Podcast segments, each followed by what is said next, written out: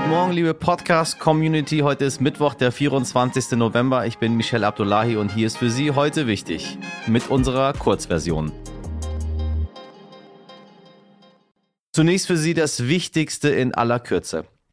Heute könnte der Koalitionsvertrag der neuen Ampelregierung fertig werden, dies allerdings nur unter Vorbehalt, denn wann SPD, Grüne und FDP tatsächlich durch sind, das weiß wohl niemand so genau. Israel hat nun begonnen, Kinder im Alter von fünf bis elf Jahren zu impfen. Und die USA haben eine Reisewarnung für Deutschland ausgegeben, weil die Corona-Zahlen hier so hoch sind.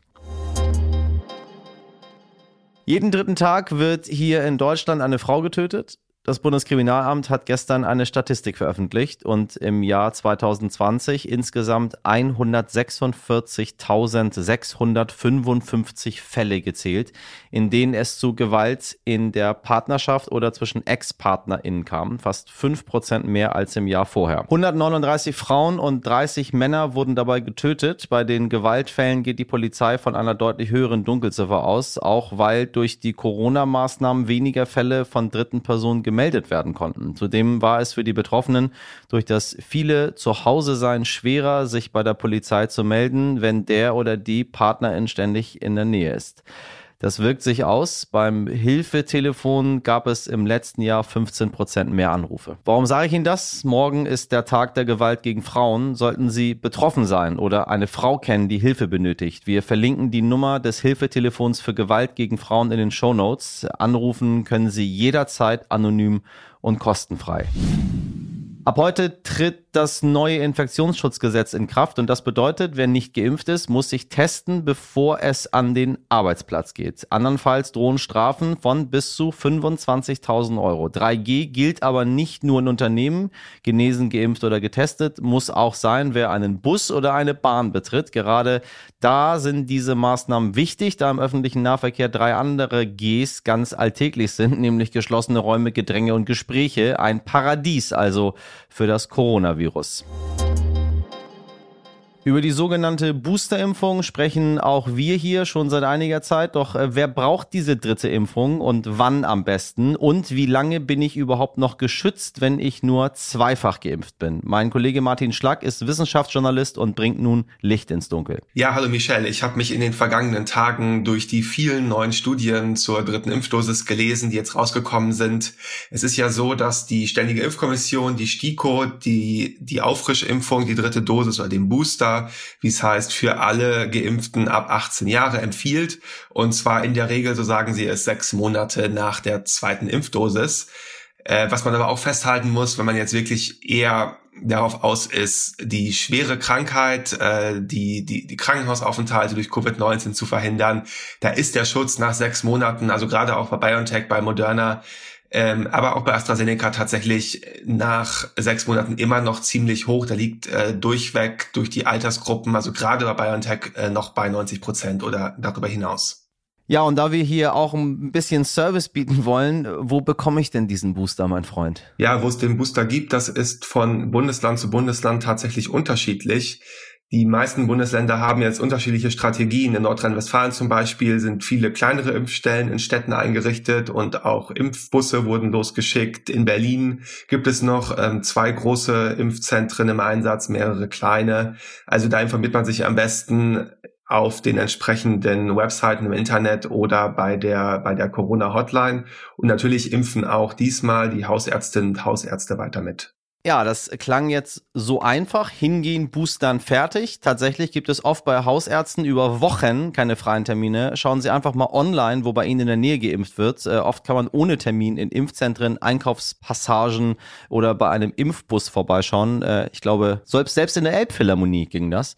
Äh, die Leute haben alle schön angestanden. Musik gab es dazu nicht.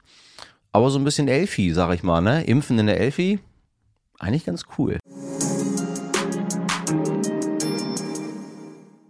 Es ist mal wieder soweit, meine Damen und Herren. Deutschland sucht den Superstar oder auch die CDU sucht einen neuen Vorsitzenden. Zur Wahl stehen drei alte Bekannte. Friedrich Merz, Norbert Röttgen und Helge Braun. Kurz gesagt, nichts Neues. Tierärztin Sabine Bude aus Brandenburg dagegen ist alles, was die Herren Merz, Röttgen und Braun nicht sind. Jung, ostdeutsch und eben eine Frau.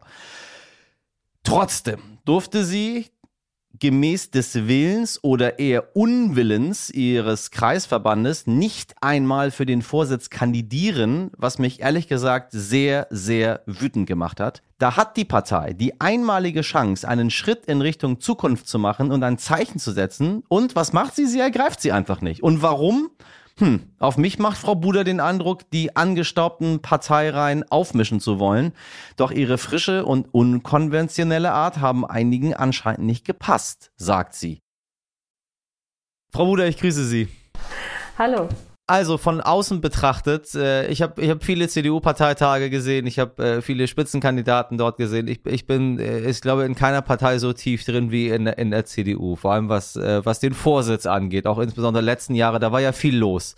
Ähm, von außen betrachtet kam Ihre Kandidatur relativ spontan. Äh, war das so oder ähm, war das von Anfang an eigentlich durchdacht und äh, Sie haben es sehr, sehr, sehr ernst gemeint? Also mein Bestreben in der CDU, Dinge besser zu machen, ist selbstverständlich ernst gemeint und von langer Hand geplant. Die Absicht, selbst zu kandidieren, die ist relativ spontan entstanden. Ich habe am Montag spät abends in der Tierarztpraxis gestanden und ich habe mal wieder nur an Politik denken können.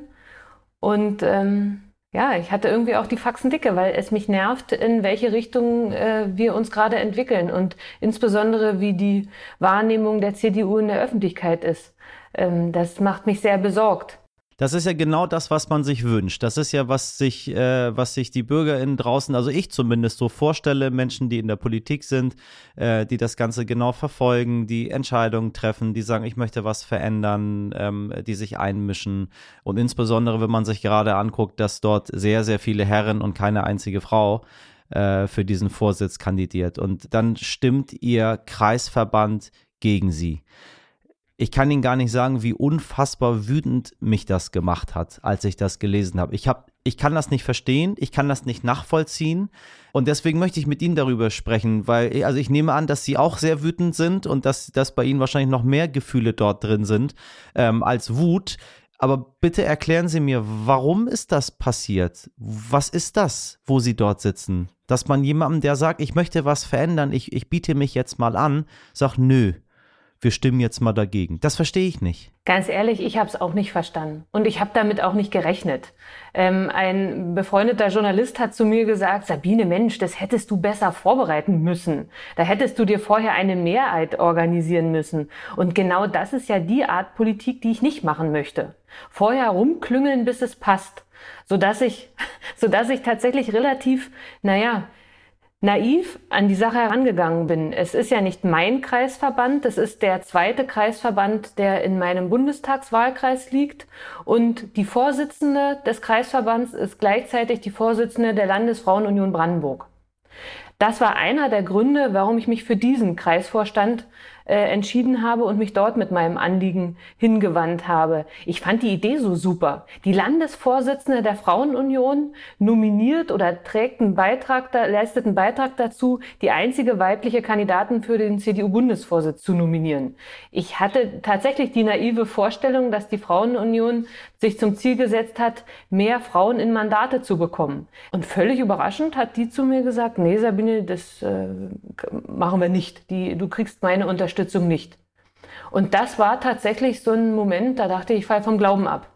Und ähm, unter anderem war die Argumentation, Sabine, da gibt es andere Frauen in der CDU, die sind geeigneter, die haben sich schon länger in die Partei eingebracht. Und wenn, dann wären die an der Reihe. Und dann habe ich gesagt, das kann schon sein, aber Stand heute traut sich ja keine von den geeigneteren und erfahreneren Frauen. Und ähm, das konnte ich dann nicht nachvollziehen. Ich habe sie gebeten, ein Votum des Kreisvorstands einzuholen. Ähm, ich muss jetzt aber auch dazu sagen, wenn Sie vorhin vor, von Wut gesprochen haben, wütend bin ich nicht. Ähm, weil in gewisser Weise ähm, empfinde ich auch eine innerliche Erleichterung. Das ist ja die Sache. Also, was hätte denn passieren können? Ähm, sie hätten einfach scheitern können. Das wäre das Einzige, was das, das, das entweder wären sie Vorsitzende geworden oder sie wären gescheitert. Das wär's ja. Jetzt haben wir drei Herren, die äh, Anspruch auf den Parteivorsitz erheben. Mal gucken, was noch kommt. Also so wie die CDU jetzt die letzten Male äh, ihre Vorsitzenden verbraten hat, kann es ja sein, dass sie im April schon wieder die nächste Möglichkeit bekommen, sich zu, sich zu bewerben. Also äh, behalten Sie sich das bitte bei, weil davon lebt Demokratie, davon äh, leben die Parteien, davon lebt das Land, dass sich Menschen einbringen. Äh, und zwar nicht, weil sie sich äh, beliebt machen möchten, sondern weil sie was verändern möchten. Ich danke Ihnen ganz herzlich dafür, Frau Buder. Das war's auch schon mit der Kurzversion. Falls Ihnen das noch nicht gereicht hat, falls Sie noch durstig und hungrig sind, dann hören Sie doch gerne auch mal in die längere Version unseres Podcastes rein. Außerdem freuen wir uns, wenn Sie uns abonnieren, uns weiterempfehlen und äh, Ihr Feedback an heute wichtig at stern.de senden. Ich wünsche Ihnen einen wundervollen Mittwoch. Machen Sie was draus. Bis morgen, Ihr Michel Abdullahi.